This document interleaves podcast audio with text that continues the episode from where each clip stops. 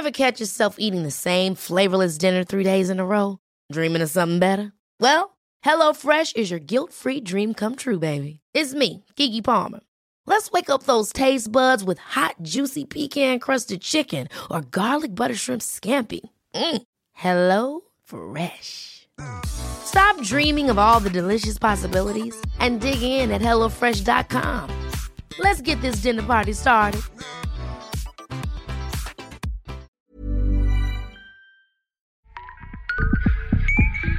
La guía del fin de semana, con la señorita etcétera.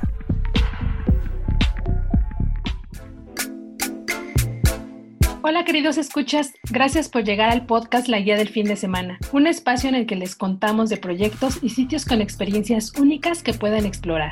Esta es la entrega número 4 de la serie especial que llamamos ¿Qué eran los museos antes de ser museos? Y antes de introducir al invitado, les cuento que el museo del que hablaremos esta ocasión es considerado por algunos como la primera casa con aspecto de fortaleza de la Ciudad de México. Además, fue la primera sede del Banco Nacional de México y su arquitecto construyó otros espacios memorables como la Capilla del Pocillo en la Villa y el Museo de la Ciudad de México.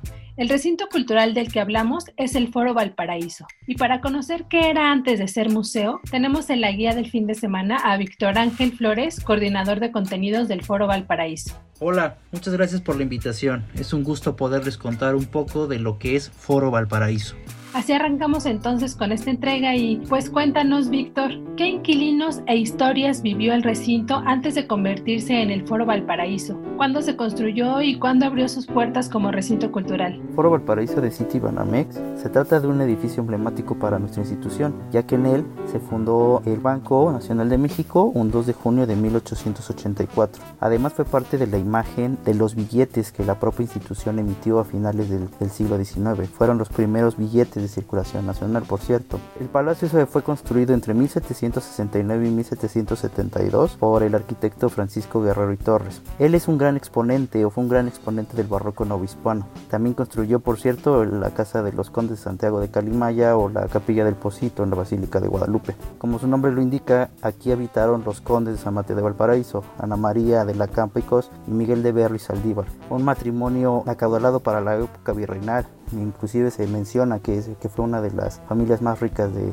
España. Su bisnieto fue quien lo heredó eh, durante el siglo XIX y a finales de ese siglo lo vende al entonces Banco Nacional Mexicano en 1882 y dos años después cuando se funda el Banco Nacional de México con una fusión entre el Banco Nacional Mercantil y el Banco Nacional Mexicano se acondiciona y ahí se establece su oficina matriz y su, su sucursal. En noviembre del 2019 con motivo de los 135 años de la fundación de Citibanamex eh, se decide abrir las puertas de nuestra casa del Palacio de los Condes para compartir con la sociedad mexicana el patrimonio cultural que resguarda. ¿Cuáles son las características que hacen que esta sea considerada una joya de arquitectura barroca virreinal? Hablemos en especial de sus materiales. Sé que tiene cantera de chiluca y tesontle en la fachada, así como detalles de talavera poblana. Por una parte, pues podríamos hablar sobre el torreón que está en la esquina de la casa, lo cual le daba un signo de estatus al, propio palacio, ¿no? Una de las características particulares de este palacio, por cierto, es que tiene dos cúpulas, una más grande que la otra, que estaban ubicadas encima de la escalera y otra encima del oratorio. Ambas eh, están decoradas con rosa de talavera poblana. El palacio albergaba dos plantas. En la planta baja se cree que se realizaban las eh, actividades mercantiles, un entrepiso donde se alojaban los empleados, trabajadores y a resguardar los productos que se comercializaban, y en la planta alta la habitación o las habitaciones de, de los nobles, ¿no? En este caso de los condes. Su fachada tiene una combinación de tesontle y piedra chiluca que facilita los trabajos de talla y que permitió, por ejemplo, grabar el, escudo de, los condes, ¿no? Que hasta la actualidad se, se conserva. Pero sus tres principales características son, por una parte, las portadas internas que podemos apreciar desde el patio. Tienen un movimiento y juego con elementos clásicos que son esenciales y muy característicos del estilo barroco. Por otra parte, un rasgo muy innovador para la época en temas de arquitectura es el arco de 17 metros sin sostén aparente que junto con los otros dos perpendiculares sostiene los corredores de la planta alta y que ofrecen un aspecto de ligereza y, y audacia. Y por último, la escalera doble helicoidal, única en América y cuyos muros también están decorados de losa de talavera poblana. El dato, etcétera. Sin pandemia, en el foro se organizan visitas guiadas. Puedes participar en piezas interactivas y en los distintos servicios educativos y de emprendimiento e innovación social enfocado a la comunidad, ideal para niños y jóvenes. Espero que después de la pandemia pues se puedan reanudar este tipo de dinámicas.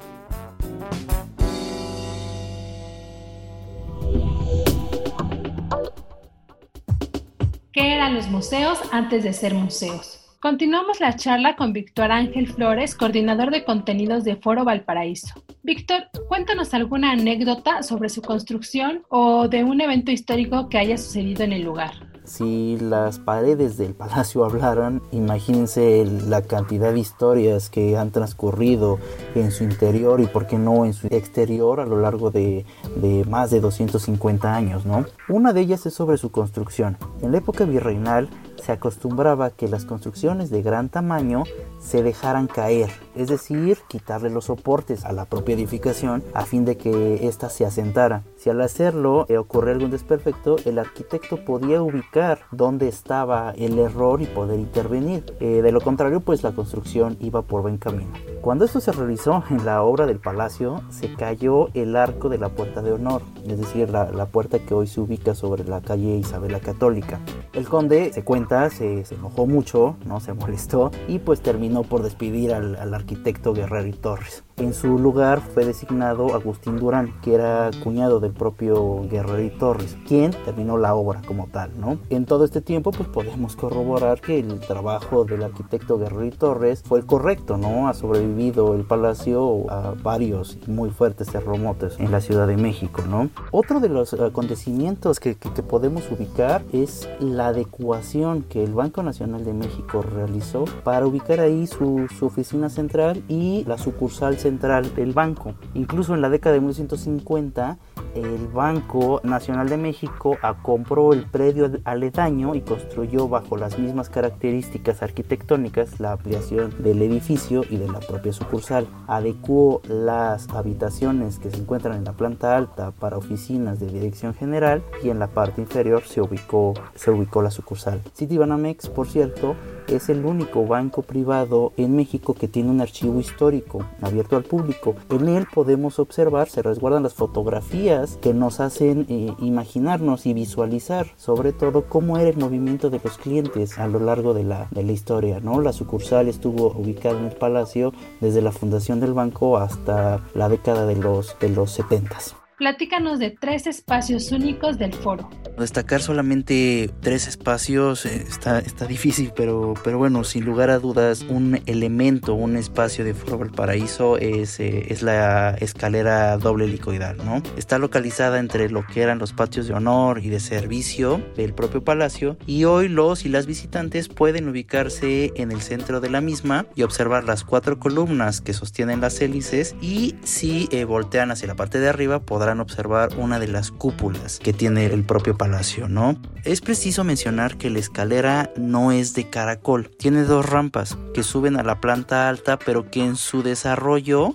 helicoidal nunca se cruzan. Por ejemplo, si dos personas suben una de cada lado, en ningún momento se van a encontrar, ¿no? Esto es una innovación eh, sin lugar a dudas del propio arquitecto Guerrero y Torres que para la época pues eh, representó algo extraordinario, ¿no? Por otra parte, tenemos un laboratorio de emprendimiento. Esta sala está dividida en tres secciones y busca que los jóvenes de entre 14 y 24 años principalmente desarrollen y diagnostiquen su personalidad como emprendedores a través de juegos y retos interactivos. En una primera sección, a través de un, de un test, se diagnostica el perfil de, de cada persona. ¿no? Este perfil puede ser creativo, mediador, estratega o intrépido. Según el resultado, pasas a una segunda sección donde con juegos interactivos desarrollas las habilidades menos preponderantes, ¿no? Hay una mesa para cada perfil y los juegos te permiten desarrollar este perfil, ¿no? De los que acabamos de hablar.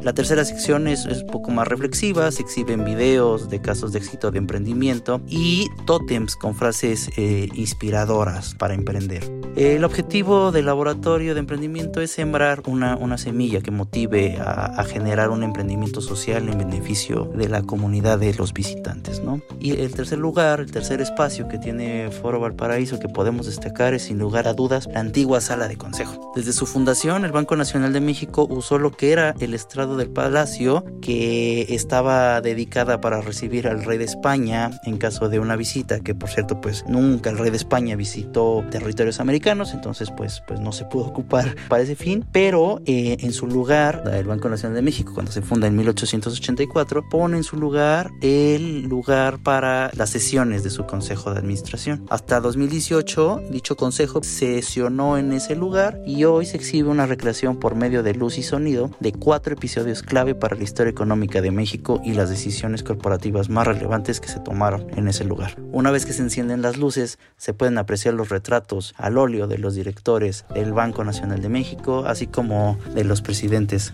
de su consejo. ¿Qué tipo de obras hallamos actualmente en el espacio y sus más de 15 salas? Por mencionar algunas piezas destacadas, claro. Bueno, antes que nada, permíteme señalar que el Banco Nacional de México es custodio de la colección de arte privada institucional más importante que existe de temas mexicanos, producida por artistas nacionales o extranjeros. Foro Valparaíso exhibe de manera permanente las 117 obras maestras de dicha colección. Entre las pinturas destacan todos los retratos de la familia de los condes de San Mateo de Valparaíso, lo que es una muestra única, ya que en ningún otro museo o casa virreinal se tiene algo, algo parecido. La exhibición incluye temáticas tan variadas como la pintura de castas, el retrato civil del siglo XIX o de los viajeros extranjeros que nos permiten recrear la vida en nuestro país durante sus primeros años de vida independiente. También obras sobre el paisajismo, la naturaleza muerta, el surrealismo, o el muralismo nos permite ver y la diversidad de técnicas y temáticas dentro de la, de la pintura, ¿no?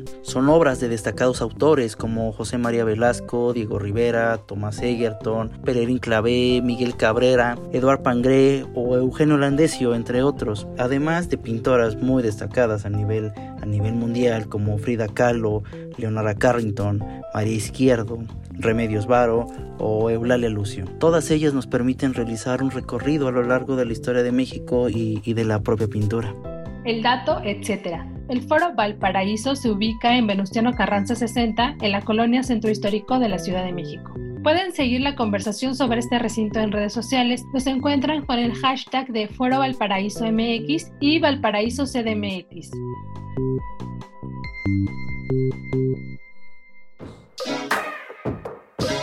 la guía en segundos. Y este fin de semana encontrarán los siguientes eventos en la agenda web de la OEM y en la agenda impresa dominical del Sol de México.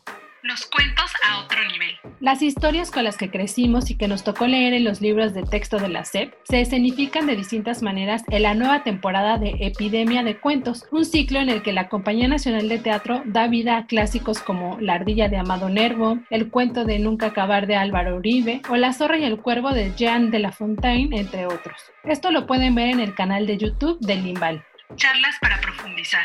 Ya sea libro, película o hasta canción, si en algún momento quedaron enganchados con la historia de Arráncame la vida, la sugerencia es celebrar virtualmente sus 35 años en una charla con su autora, Ángeles Mastreta. ¿Qué anécdotas habrá detrás de este clásico? Pueden darle play a la conversación y descubrirlo en www.facebook.com diagonal Planeta de Libros MX exploraciones culturales y muy personales. El Museo de Arte Carrillo Gil nos invita a dos acciones para cerrar el mes de febrero. Primero, las crónicas llamadas En el Estudio, en las que podrán conocer a diversos artistas, sus procesos creativos e inquietudes. Y segundo, los videotutoriales Totem de Humo, una especie de acompañamiento de sueños a través de la meditación. Pueden verlos y participar en las redes sociales del recinto. Llegamos al final de este cuarto episodio en esta serie llamada ¿Qué eran los museos antes de ser museos? Les recuerdo que pueden encontrar otras entregas en las distintas plataformas de podcast. Ya recorrimos el Museo del Palacio de Bellas Artes, el Museo del Carmen y el Munal. Además, les adelanto que en marzo les platicaré de museos especiales por el mes de la mujer. Espérense que esto se pone cada vez mejor. También les recuerdo mi nombre. Soy Ariana Bustos Nava, también conocida como la señorita etcétera. Y es precisamente así como me encuentran en mis redes sociales. Me refiero a Instagram, Facebook, Twitter y hasta en LinkedIn. Y antes de apagar el micrófono agradezco el apoyo en producción a Mitzi Hernández. Si ustedes tienen algún comentario, duda o sugerencia sobre este espacio de los que se generan desde la Organización Editorial Mexicana, pueden escribirnos a nuestro Twitter que es arroba podcastom o al correo podcast.om.com.mx. Hasta la próxima.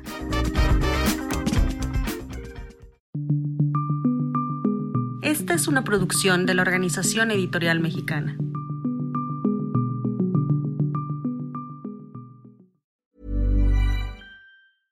Ever catch yourself eating the same flavorless dinner three days in a row? Dreaming of something better? Well, HelloFresh is your guilt-free dream come true, baby. It's me, Kiki Palmer. Let's wake up those taste buds with hot, juicy pecan-crusted chicken or garlic butter shrimp scampi. Mm. Hello Fresh.